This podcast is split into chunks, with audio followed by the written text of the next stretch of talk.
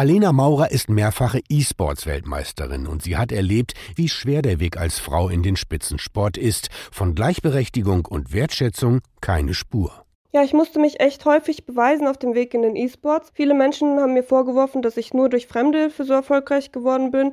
Die guten Leistungen waren nur Glück. Eine Frau auf so hohem Rang gibt es einfach nicht. Inzwischen spielt Alena auf den großen E-Sports-Bühnen, auch dank der Equal E-Sports-Initiative, die von der Deutschen Telekom gemeinsam mit SK Gaming und der E-Sports Player Foundation gegründet wurde. Als erste Frau wurde sie in die Förderung aufgenommen.